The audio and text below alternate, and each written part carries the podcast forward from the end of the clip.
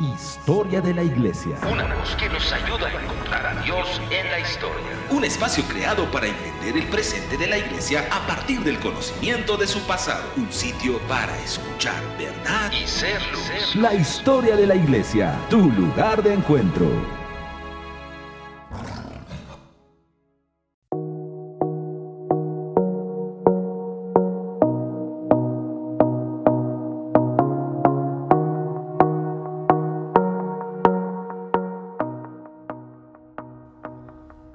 Saludos, soy Manuel Durán, desde Zacatecas, México.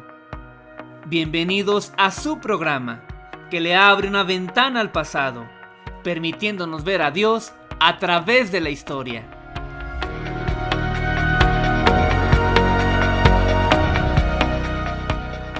Acompáñanos en este espacio donde nos encontraremos con el pasado y la comprensión del presente. Sean bienvenidos una vez más. Gracias por estar acompañándonos. Les recuerdo que esto es Kerigma Radio, un diseño del Padre que llegó para edificar a la iglesia, que llegó para dar a conocer las riquezas de Cristo y extender el reino a todas las naciones. Estamos en su programa, La historia de la iglesia, un espacio dedicado a analizar los sucesos que marcaron el devenir de la iglesia nos alegra en verdad el saber que cada programa viene a sumar en su vida. Pero sin más que decir, comencemos con lo que el día de hoy nos va a ocupar, pues serán minutos muy agitados. Revisaremos qué sucedió después de la muerte de Constantino. Recuerde que en los programas anteriores es él el quien nos ha ocupado. Y recordemos un poco lo que hemos venido revisando. Estuvimos hablando de las consecuencias inmediatas que sufrió la iglesia cuando Constantino decidió meter sus manos en ella. Vimos que se detuvieron las persecuciones. Vimos que favoreció, entre comillas, a la iglesia con la construcción de basílicas, sacándolos de sus hogares y cambiando con ello todas las prácticas que se venían haciendo. Vimos que también él, Constantino, se rodeó de obispos y comenzó a legislar influenciando así el derecho romano bajo ideas cristianas. Por lo que sí, sí se lograron algunos avances sociales, por ejemplo la prohibición del infanticidio. Pero también nos dimos cuenta que no necesariamente es que Constantino estaba favoreciendo a la iglesia, sino que esto vino a dañarla, pues los obispos ahora ya no eran servidores, sino eran puestos que se fueron politizando.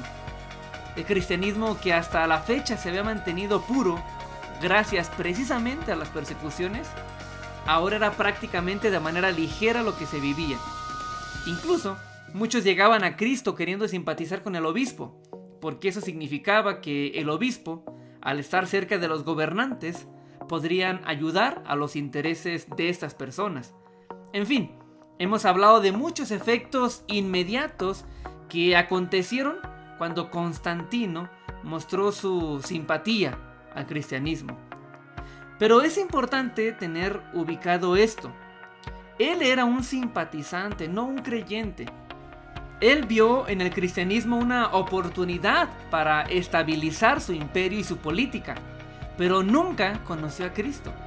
Y lo menciono tan enfáticamente, y no es la primera vez que lo hago, porque la historia oficial lo trata de venerar, tal como lo hace la iglesia ortodoxa, donde tanto él como su madre son venerados como santos, San Constantino y Santa Elena.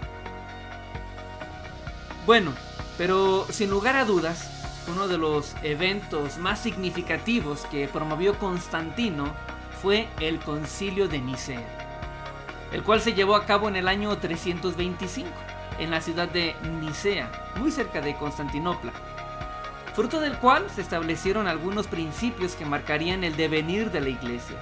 Fue justamente ahí donde se comenzó a idear la necesidad de tener un libro sagrado. Fue ahí donde también se enlistaron algunos derechos y responsabilidades que iba a tener un obispo.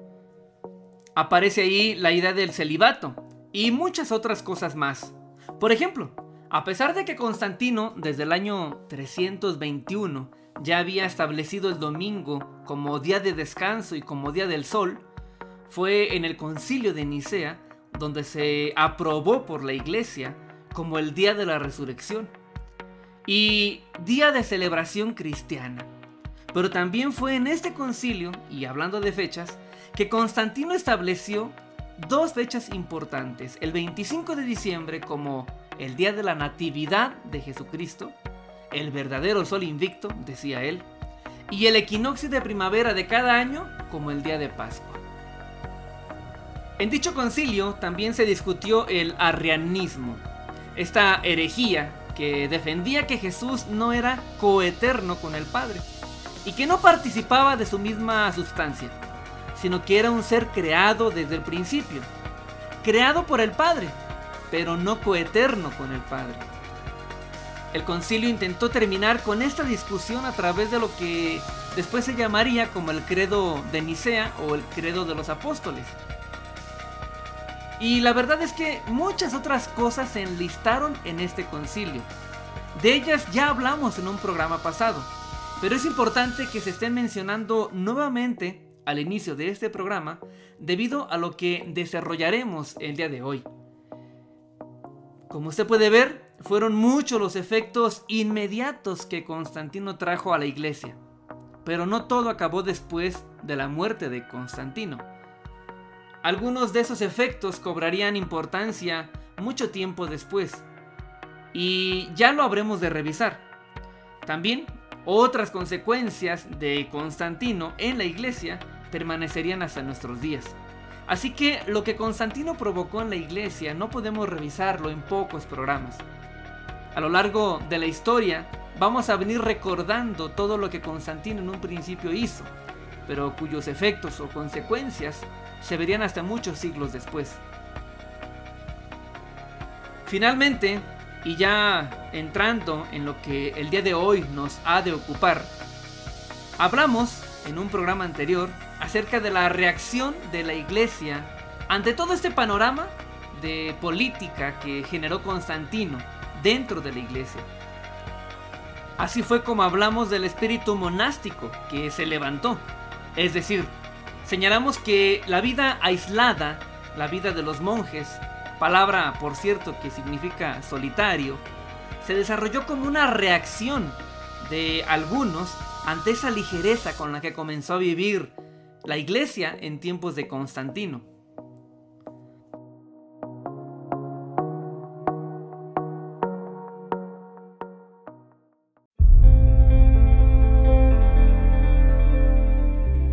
Así es, la vida en monasterios aparece dentro del cristianismo como reacción de todos aquellos que veían en los favores políticos de Constantino un peligro por medio del cual se estaba perdiendo la sencillez y la pureza de la fe. Aquellos monjes que decidieron tener una vida de contemplación, una vida dedicada a la oración, fue ese frente que se resistió a los deleites de poder y lujo con que ostentó Constantino a la iglesia y a los obispos. Entonces, era importante que hiciéramos este amplio panorama, que a su vez resume los programas anteriores, porque necesitamos entender cuál fue el contexto que Constantino heredó después de su muerte. La iglesia reaccionó de diferente manera. Algunos sí se enrolaron en los deleites que el emperador había facilitado. A ellos podríamos llamarlos como la iglesia imperial. Hubo la reacción opuesta, aquellos que se aislaron y promovieron ese espíritu monástico, tanto en los desiertos de Egipto como en los de Siria principalmente. Pero hubo también aquellas personas que resistieron y defendieron la fe ante este contexto, defendieron la sencillez de la fe, defendieron las secuelas que el arrianismo había dejado. Y promovieron sobre todas las cosas un celo por la fe sencilla y el evangelio que se había predicado en la iglesia del primer siglo. Y es justamente de estas personas que se levantaron para defender la fe en contra de la iglesia imperial, de lo cual hablaremos el día de hoy. Entonces, en lo que resta de este programa, estaremos hablando de estas personalidades que defendieron esa pureza de la fe ante la iglesia imperial, a lo que hemos decidido llamar los gigantes de la iglesia. A la muerte de Constantino, en el año 337, le sucedieron en el poder sus tres hijos, Constantino II, Constante y Constancio. A Constantino II le tocó la región de las Galias, Gran Bretaña, España y Marruecos. A Constancio le tocó la mayor parte del oriente del imperio, y los territorios que gobernó Constante quedaron entonces en medio de sus dos hermanos, es decir, le correspondió el norte de África, Italia y algunos territorios del norte de Italia. Esta división del imperio entre los tres hijos de Constantino perduraría por casi 30 años, en los cuales la iglesia se vio afectada, porque entre los hijos de Constantino algunos apoyaban al arrianismo y otros no. Pero, ¿qué implicaba esto? ¿Qué implicaba que el emperador estuviera o no de acuerdo con el arrianismo? Bueno, una de las consecuencias que Constantino heredó es que decidió participar en los asuntos de la iglesia. E incluso se hizo llamar obispo de obispos. A su muerte, sus hijos y muchos de los siguientes emperadores también decidían sobre asuntos de la iglesia. Aún más sobre los asuntos de la fe. Esa es una de las consecuencias importantes que Constantino dejó. Por lo que ahora, como ya lo decíamos en un programa anterior, los defensores de la fe no se preocupaban por convencer a la iglesia de lo que era la verdadera doctrina, sino que estos defensores tenían más preocupación por tratar de convencer al emperador pues de él dependía que aquellos apóstatas fueran exiliados o encarcelados. Así que el que los hijos de Constantino hayan estado o no a favor del arrianismo afectaba a la iglesia, porque intervenían sobre los asuntos de la fe y sobre los asuntos generales de la iglesia. Así que los hijos de Constantino, en esos 30 años que gobernaron, dieron vida al arrianismo aquella doctrina que había parecido haber terminado en el concilio de Nicea volvió a tener vida a lo largo de este cuarto siglo. El arrianismo inundaba la iglesia.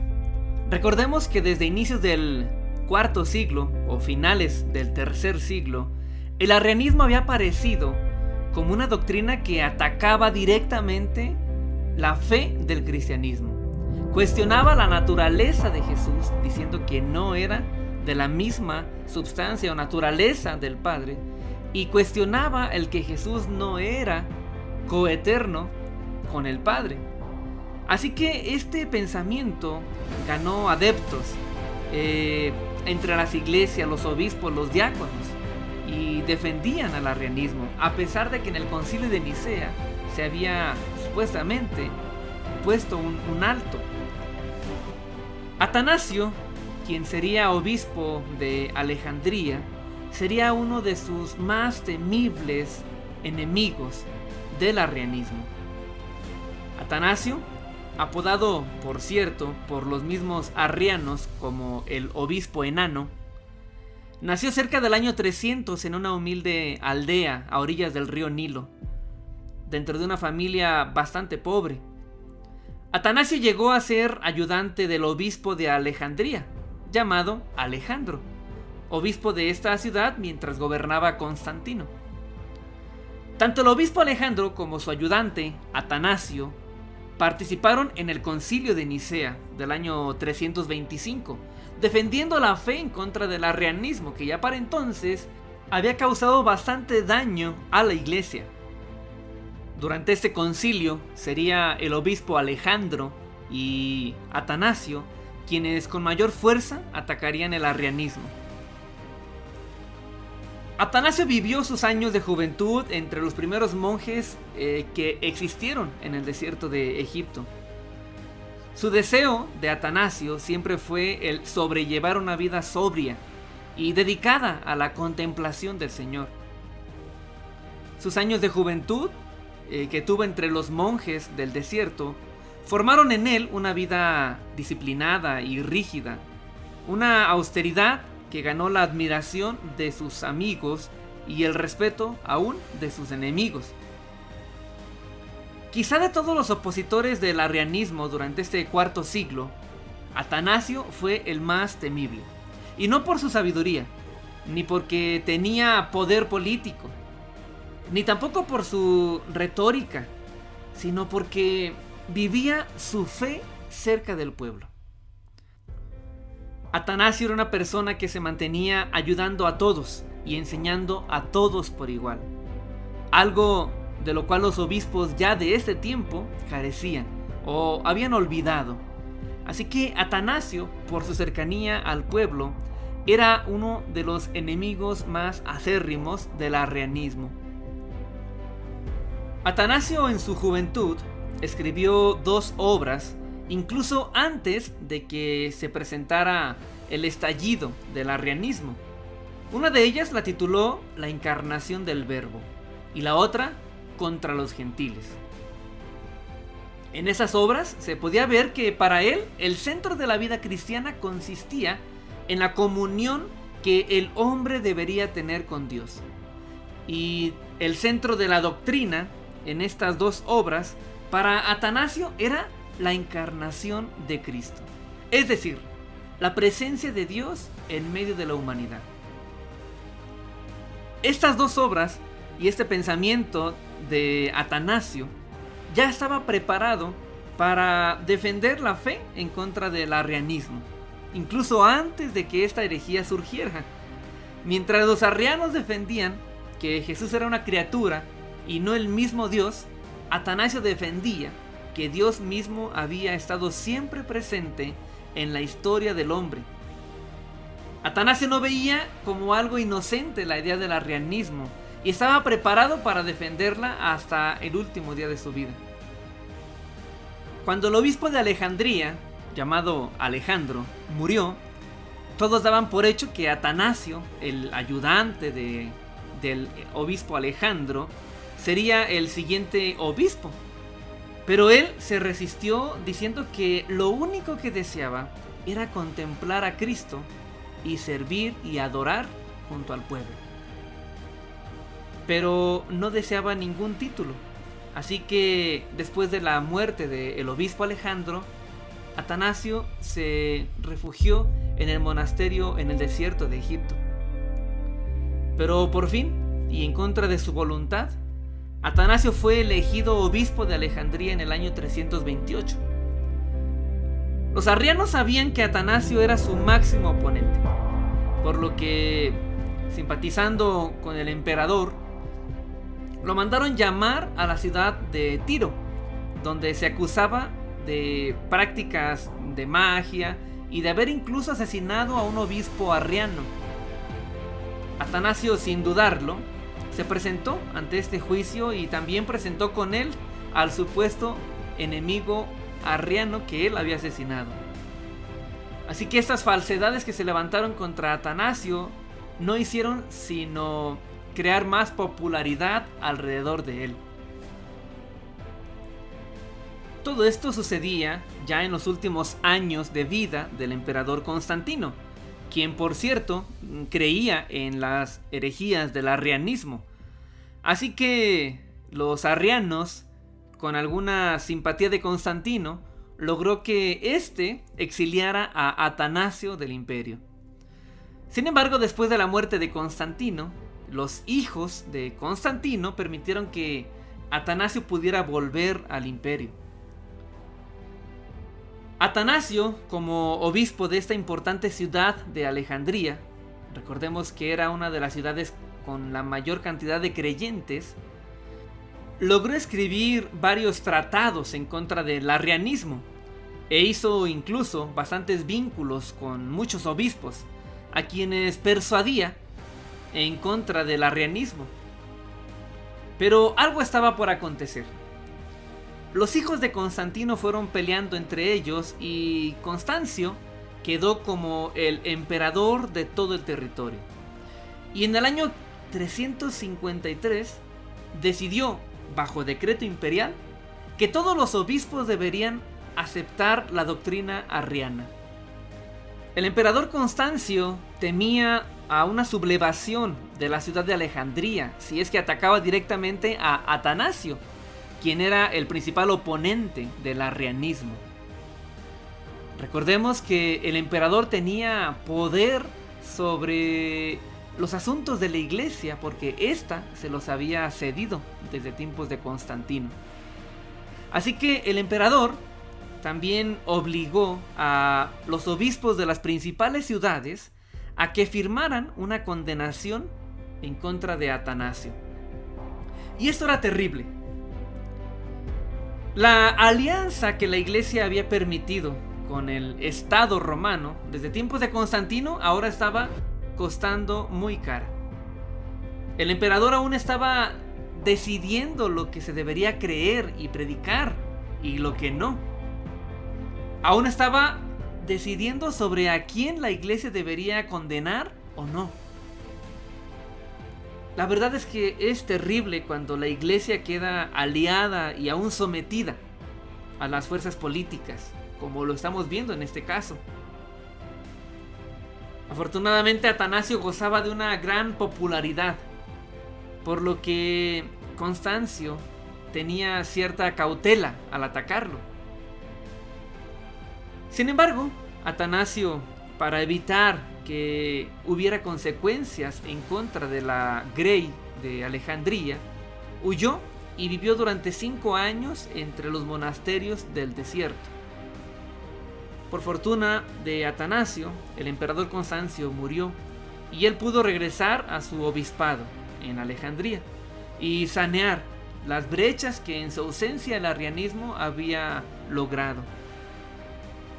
Después de Constancio vino otro emperador llamado Juliano, de la misma familia del emperador Constantino.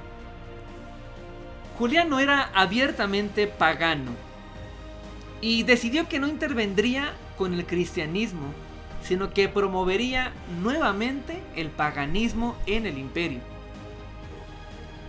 A pesar de que Juliano, apodado por cierto por los cristianos como Juliano el Apóstata, a pesar de que Juliano solamente gobernó cerca de tres años, entre el año 361 y el 363 aproximadamente, a pesar de su corto gobierno, logró hacer algunos estragos eh, a la fe, debido a sus políticas a favor del paganismo. Atanasio resistió a los ataques de Juliano, escondiéndose nuevamente entre los monasterios del desierto, hasta que Juliano murió y Atanasio terminaría su vida también eh, en el año 373, siendo obispo de Alejandría y defendiendo la fe en contra del arrianismo, que él consideraba ya como sus enemigos. Así fue como la vida de Atanasio, el máximo defensor de la fe, durante este siglo IV se desvaneció. Atanasio vendría a ser parte de esta otra expresión de la iglesia, Atanasio forma parte de esa otra reacción de la iglesia, que no se quiso nunca mezclar con los favores del imperio, pero que tampoco decidió huir y aislarse de esa realidad, sino que decidió vivir su fe demostrando a la iglesia y al resto de los obispos lo que cada creyente debería vivir, es decir, una pureza en la fe. Vamos ahora a una pausa. Al regresar, continuaremos hablando sobre la reacción que tuvo el paganismo ante la nueva posición que la iglesia estaba tomando, la cual estaba siendo favorecida de una u otra manera por el imperio. Ya volvemos.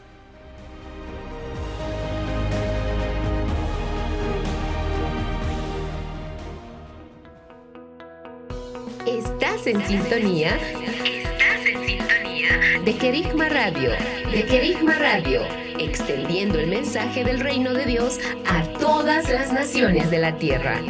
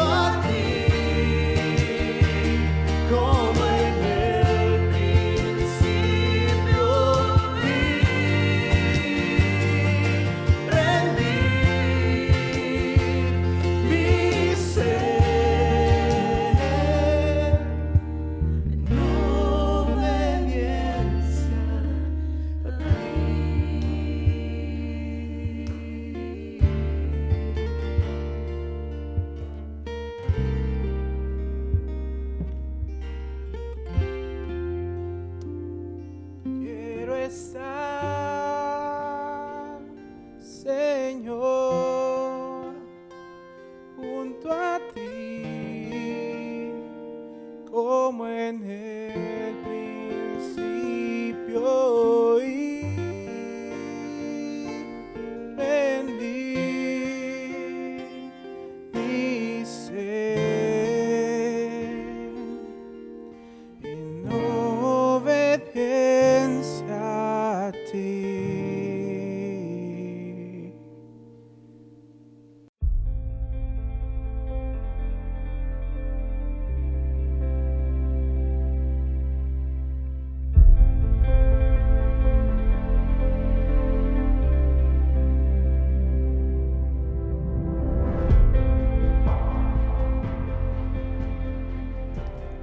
Estamos de regreso.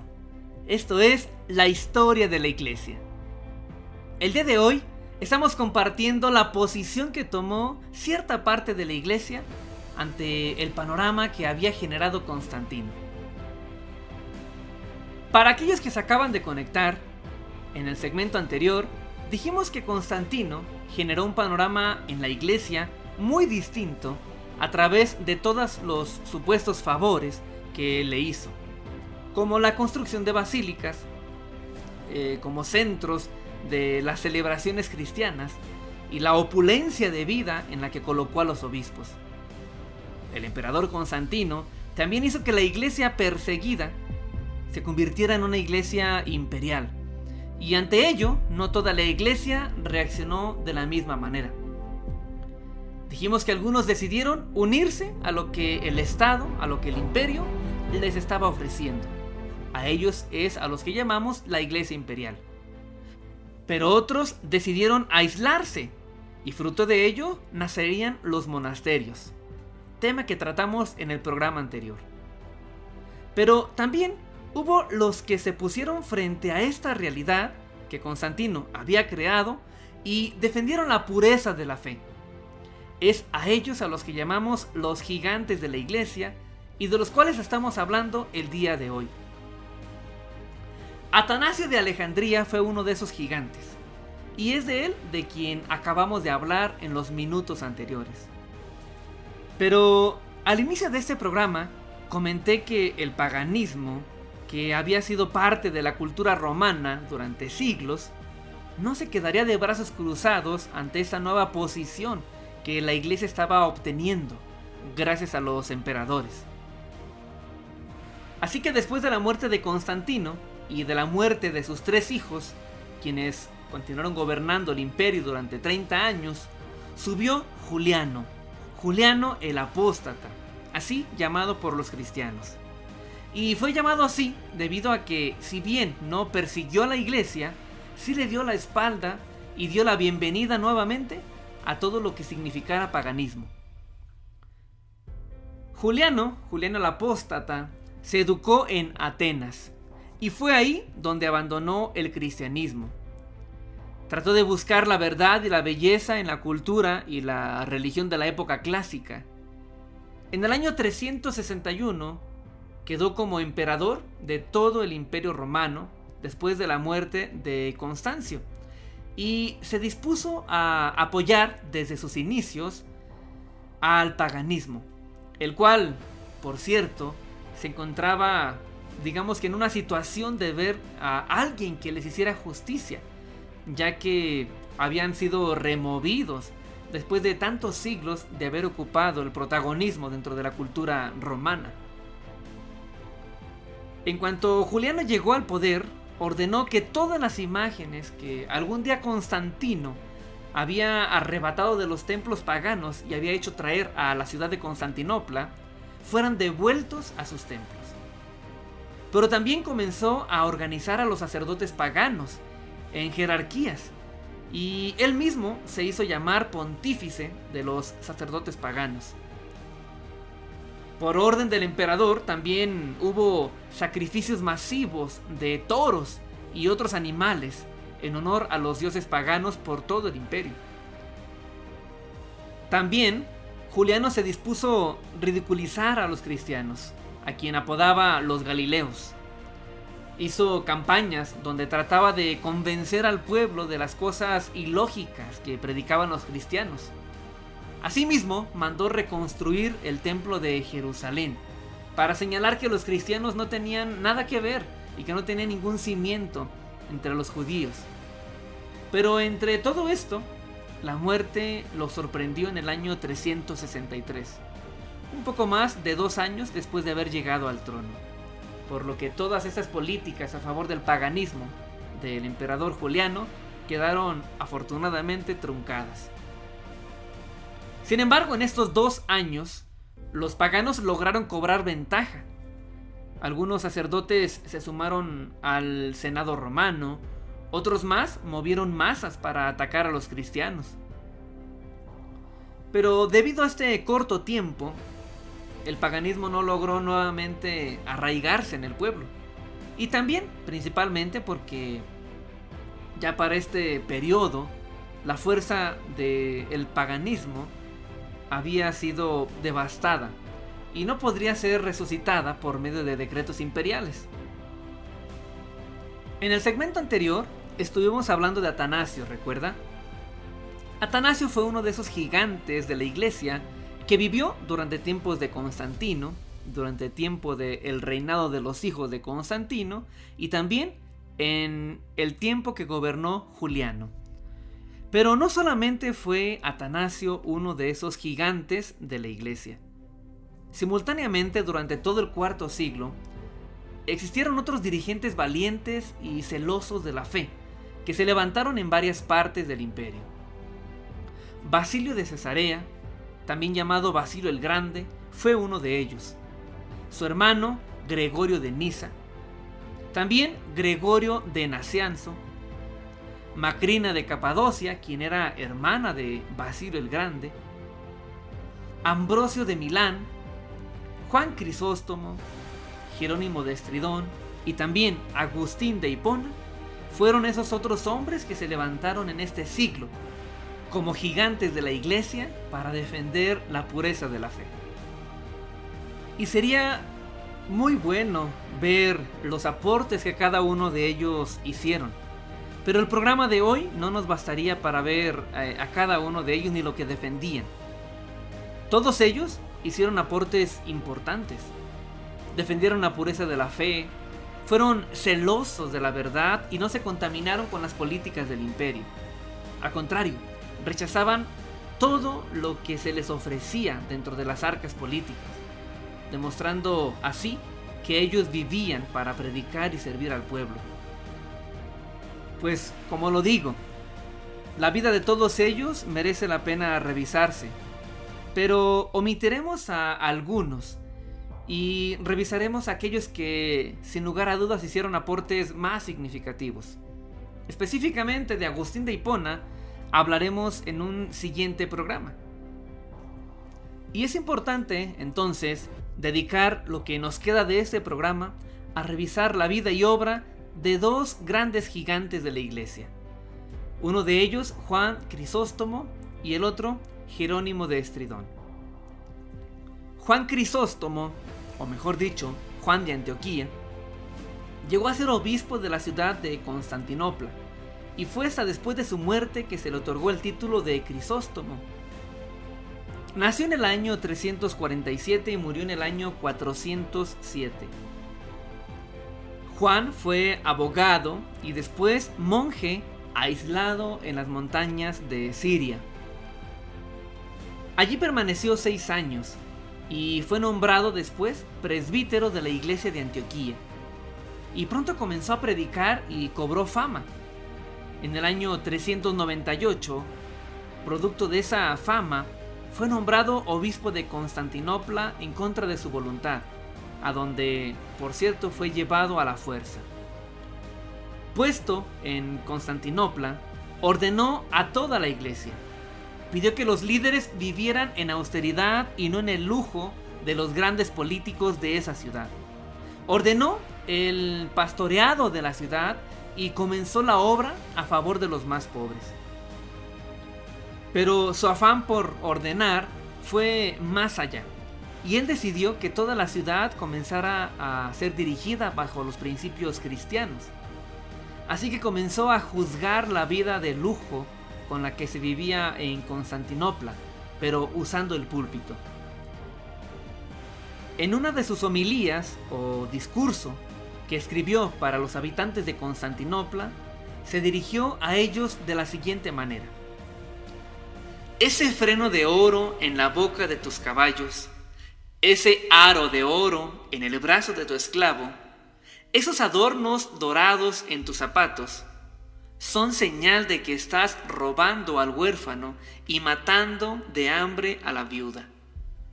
Después que hayas muerto, quien pase frente a tu casa dirá, ¿Con cuántas lágrimas construyó ese palacio? ¿Cuántos huérfanos se vieron desnudos? ¿Cuántas viudas injuriadas? ¿Cuántos obreros recibieron salarios injustos? Y así, ni siquiera la muerte te librará de tus acusadores. Juan Crisóstomo era ese monje del desierto que clamaba en la ciudad. Era esa voz del cristianismo antiguo que no se doblegaba ante las tentaciones del imperio. Era una voz que hacía temblar los cimientos de la sociedad de Constantinopla. De esta manera es como Juan Crisóstomo juzgaba a esta sociedad que vivía llena de lujos y ostentaciones y se decía conocer a Cristo. Juan arremetió específicamente o de manera dura en contra de la esposa del emperador, que para este momento ya era Arcadio. La emperatriz vivía llena de lujos y presumía ser cristiana, pero Juan le decía que eso era falso porque no practicaba la vida cristiana, sino que oprimía a los demás. Ella se congraciaba enviando abundantes donativos, pero él no se dejaba seducir y no dejaba de acusarla no solo a ella, sino a todos los que como ella presumían conocer a Cristo pero no practicaban su fe. Así que Juan Crisóstomo fue enviado al exilio por parte del emperador. Pero el día en que Crisóstomo partiría de Constantinopla, literalmente llegó un temblor. Así que tanto Arcadio como su esposa decidieron que el obispo de Constantinopla mejor no se marchara. Él continuó predicando y juzgando lo que no era santo, sin importar quién lo estuviera escuchando y lo que eso llegara a significar. Así que pronto lo volvieron a exiliar. Los seguidores de Crisóstomo se sublevaron y prendieron fuego a varias basílicas de la ciudad. Pero el emperador no perdonó, torturó y asesinó a los supuestos culpables y no permitió que Juan continuara en Constantinopla. Juan Crisóstomo moriría en el exilio en el año 407, pero no sin antes haber marcado la diferencia entre el resto de los obispos de las principales ciudades, quienes se habían vendido a las riquezas del imperio, habiendo quedado a las órdenes de los intereses imperiales o de las altas clases sociales. Juan Crisóstomo fue ese otro gigante de la iglesia que, al igual que Atanasio, no se aisló ni huyó de la realidad en la que ahora había caído la iglesia ante esos supuestos favores que recibía del imperio. Pero Crisóstomo tampoco se había unido a esa iglesia imperial, no había cedido a esos placeres, sino que se puso frente a ellos y los denunció. Estamos entonces revisando el día de hoy la vida de esos gigantes que se decidieron poner frente a la nueva situación que la iglesia imperial estaba enfrentando. No aislándose en los monasterios ni tampoco sumándose a los placeres que el imperio ofrecía. Y aquí podemos hacer una pausa. Al volver, hablaremos de el último de estos gigantes que trataremos en este programa, Jerónimo de Estridón. No se vaya.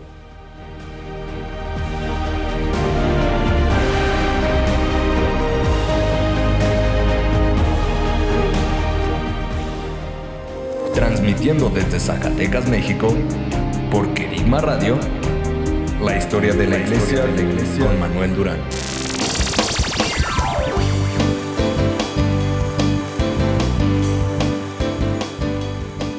Estás en sintonía de Querigma Radio. Querigma Radio. Extendiendo el mensaje del reino de Dios a todas las naciones de la tierra. A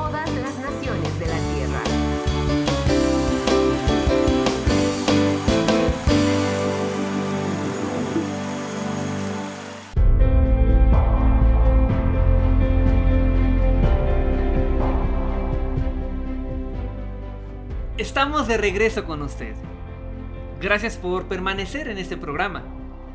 El día de hoy estamos hablando sobre los gigantes de la iglesia. Aquellas personas que se levantaron para defender la fe luego de la revolución que provocó Constantino sobre la iglesia a la que, entre comillas, favoreció. Como lo hemos venido diciendo, la reacción ante este ante esta revolución que dejó Constantino no fue uniforme. Parte de ella se unió y a ella es a la que hemos decidido llamar Iglesia Imperial, es decir, una iglesia que quedó a merced de los intereses del imperio. Otra parte de la iglesia decidió aislarse y fue así como comenzaría la vida monástica. Pero existieron estos hombres, los gigantes de la iglesia de los que estamos hablando el día de hoy, los cuales eh, se opusieron a la iglesia imperial y señalaban y juzgaban todo cuanto se salía del verdadero evangelio. En el segmento anterior hablamos de Juliano, el emperador de Roma que gobernó entre el año 361 y el 363 y que intentó levantar la gloria del paganismo, pero que se encontró con una sociedad que no respondió pese a sus intentos violentos de frenar el avance del cristianismo. Pero ya en esos años, estamos hablando del 360, el cristianismo dominaba la sociedad romana. También dijimos que después de la muerte de Constantino, en el año 337, se levantaron esos gigantes de los que estamos hablando el día de hoy, tales como Basilio el Grande, su hermano Gregorio de Nisa, o Gregorio de Nacianzo, Ambrosio de Milán, Juan Crisóstomo, de quien hablamos en el bloque anterior, y también Agustín de Hipona, de quien, como ya lo dije, eh, dedicaremos el siguiente programa solamente a él. Pero ahora vamos a tomar a Jerónimo de Estridón, quien también fue uno de esos gigantes. Jerónimo de Estridón nació en el año 348 en un rincón en el norte de Italia. Jerónimo tuvo una vida muy particular. Aprendió griego, hebreo y además el latín. Era una persona arrogante y hacía comentarios bastante hirientes. Y no solo en contra de los enemigos de la iglesia, sino aún en contra de los mismos obispos de la iglesia. Incluso tuvo alguna enemistad este Jerónimo en contra de Agustín de Hipona y de Juan Crisóstomo. Jerónimo participó de una vida de libertinaje en sus inicios de, vida, pero decidió seguir a Cristo en una actitud, una vez que lo conoció, eh, exagerada en austeridad. Se fue a vivir a una cueva junto con su biblioteca. Decidió no mudar su ropa ni asearse. Defendía que aquel a quien Cristo había lavado no necesitaba volverse a lavar. Pero esta condición solo la soportó por un tiempo. Años después de su vida ermitaña, subió nuevamente a Antioquía, donde lo hicieron presbítero. Era una persona sabia. Ahí, el obispo de Antioquía, llamado Damaso, lo hizo su secretario particular y fue quien lo motivó a que aprovechara sus conocimientos del griego y del hebreo para hacer lo que sería su obra monumental de Jerónimo. Motivo por el cual es considerado uno de estos gigantes de la iglesia. Y me refiero a que él sería quien traduciría las escrituras al latín en la ciudad de Belén. Debemos decir que Jerónimo no fue el primero que tradujo las escrituras. Ya para este momento, algunos libros circulaban entre la iglesia, pero todos ellos habían sido traducidos de la Septuaginta, aquella traducción que se hizo en el siglo III Cristo del hebreo al griego, por lo que hacía falta una nueva traducción que fuera del hebreo directamente al latín, el idioma del imperio, sin pasar por el griego. Y eso fue justamente lo que hizo Jerónimo y a lo que dedicó su vida. Jerónimo comenzó con la traducción de Samuel, luego continuó con los libros de Reyes, después con los Salmos, luego los Profetas y Job, y después Esdras, Crónicas y finalmente los libros restantes del Antiguo Pacto. Y no faltó quien se opusiera a su traducción, como lo hizo precisamente Agustín de Hipona, con quien tuvo algunos roces. Agustín de Hipona le pedía a Jerónimo que no invirtiera sus fuerzas en traducir la Biblia, pues no era posible que después de tanto tiempo él pudiera encontrar algunos errores que los traductores de la Septuaginta no hayan encontrado antes. Sin embargo, Jerónimo continuó y después de terminar el Antiguo Testamento, también revisó el Nuevo Testamento, que ya se encontraba traducido al latín. Pero él volvió a revisarlo teniendo como referente los manuscritos griegos de los evangelios y las cartas de Pablo.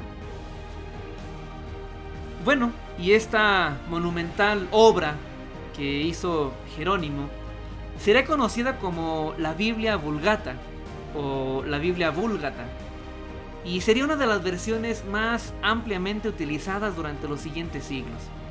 Y cuando en tiempos de la Reforma, en el siglo XVI, se tradujo la Biblia, sería la que serviría de base. También sería aceptada esta versión como la Biblia oficial de la Iglesia Católica hasta mediados del siglo pasado. Dentro de las frases de Jerónimo y en las cuales podemos encontrar ese amor que él tenía por las escrituras, eh, se encuentran esas dos frases. Él decía, desconocer la escritura es desconocer a Cristo.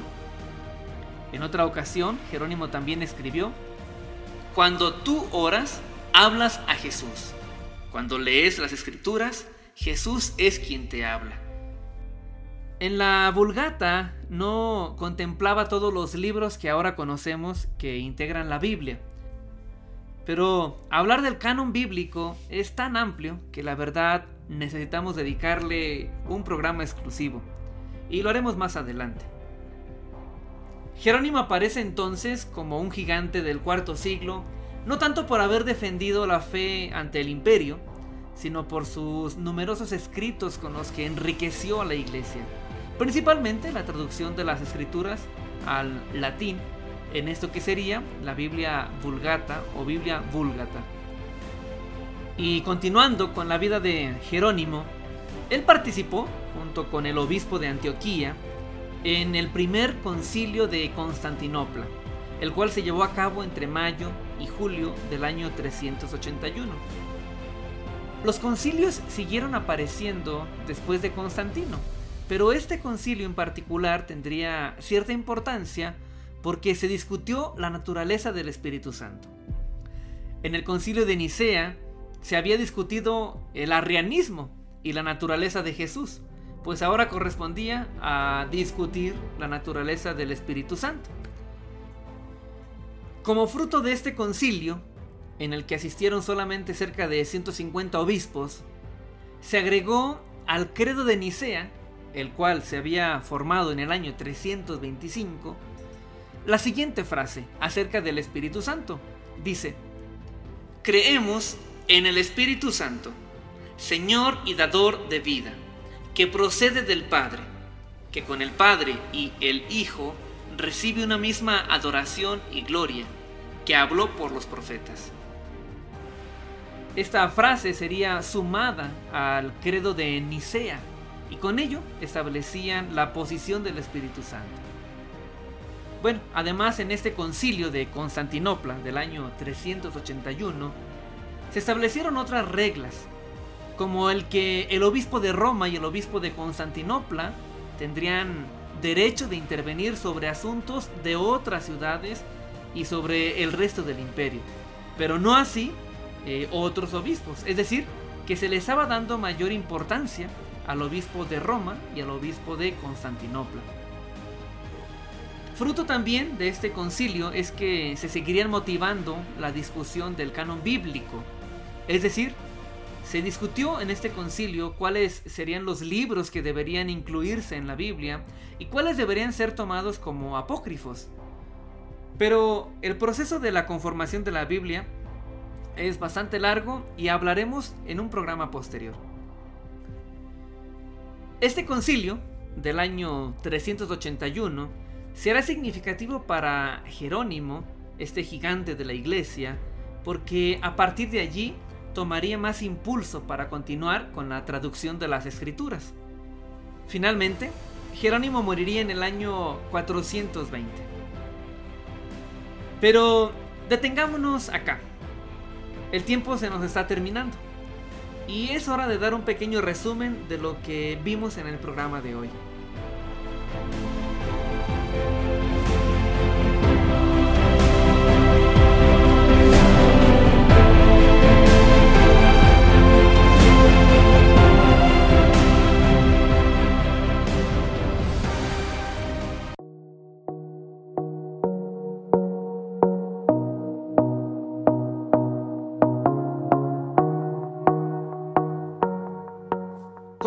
Haciendo una descripción del panorama que generó Constantino en la iglesia cuando comenzó a intervenir y a, entre comillas, favorecerla.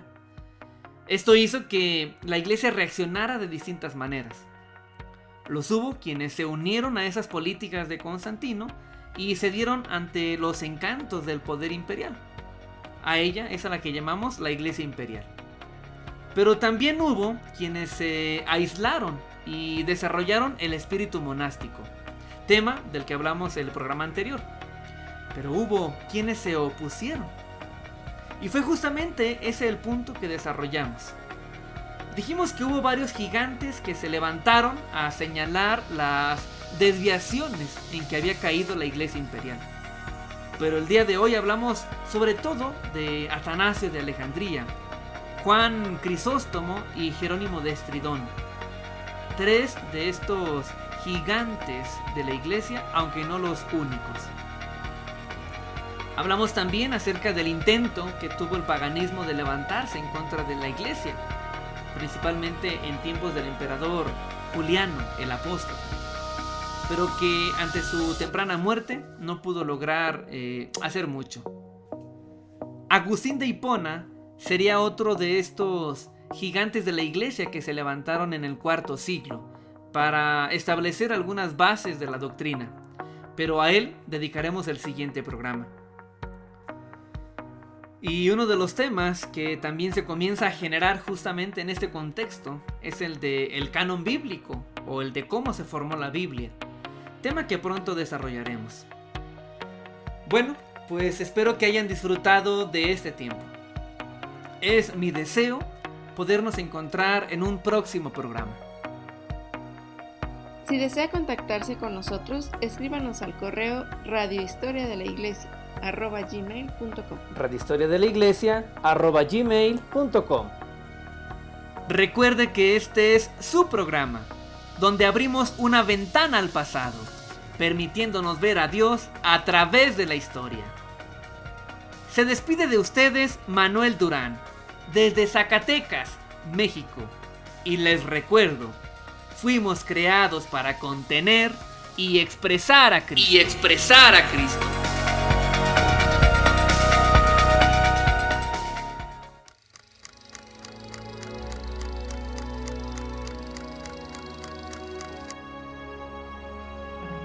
Historia de la Iglesia. Una voz que nos ayuda a encontrar a Dios en la historia. Un espacio creado para entender el presente de la iglesia a partir del conocimiento de su pasado. Un sitio para escuchar verdad Y ser luz. La historia de la Iglesia, tu lugar de encuentro.